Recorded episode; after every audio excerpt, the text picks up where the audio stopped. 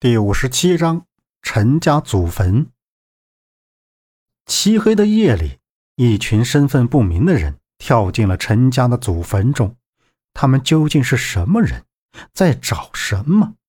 陈家祖坟下面又藏了什么不为人知的秘密？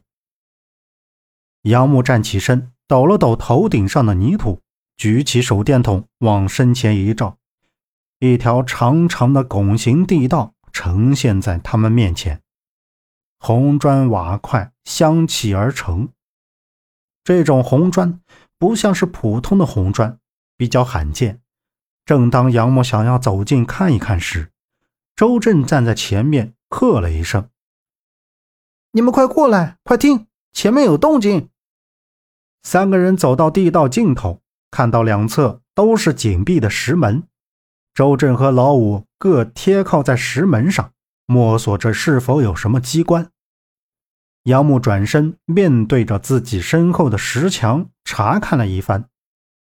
待三人同时扭头对望，摇头，什么也没发现。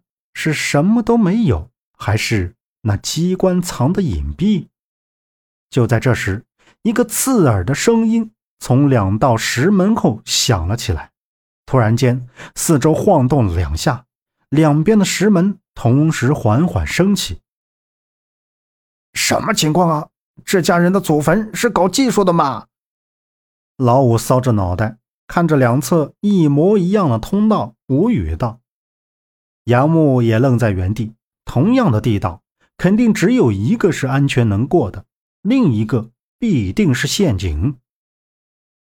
我说，你们两个还杵在那干什么？走啊！周震已经踏进右面的通道，朝着他们喊着。杨木只是停顿了一下，就跟在老五身后，快步的进入右面的通道里。这一路下来，并没有遇到什么机关陷阱。就在几步的前方，突然闪过一道黑影。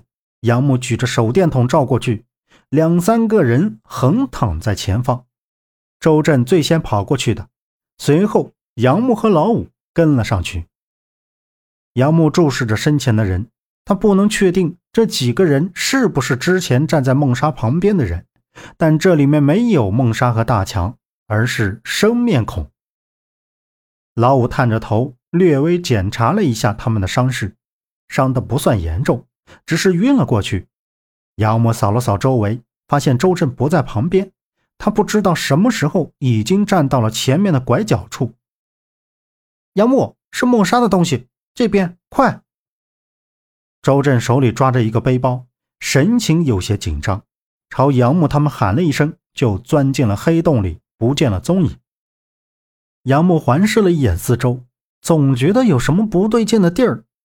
这根本不是什么祖坟，哪里有什么祖坟建的这么奇怪，和古代的墓道似的？这究竟是个什么地方？没等杨木继续想下去。老五就抬起头喊他，两个人就奔着周震的消失方向跑了过去。没想到的是，接下来的路越来越难走。杨木和老五一直跟在周震的末尾，直到再也看不见周震的影子。老五摸了一下自己的额头，他怎么跑得这么快？杨木，你兄弟是怎么回事？怎么也不等等咱们？周震，周震！无论杨木怎么喊，前面一直没有回应。杨木这才停下脚步。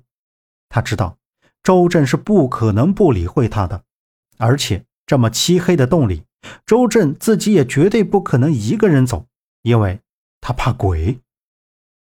老五，这里不对劲，前面那个可能不是周震。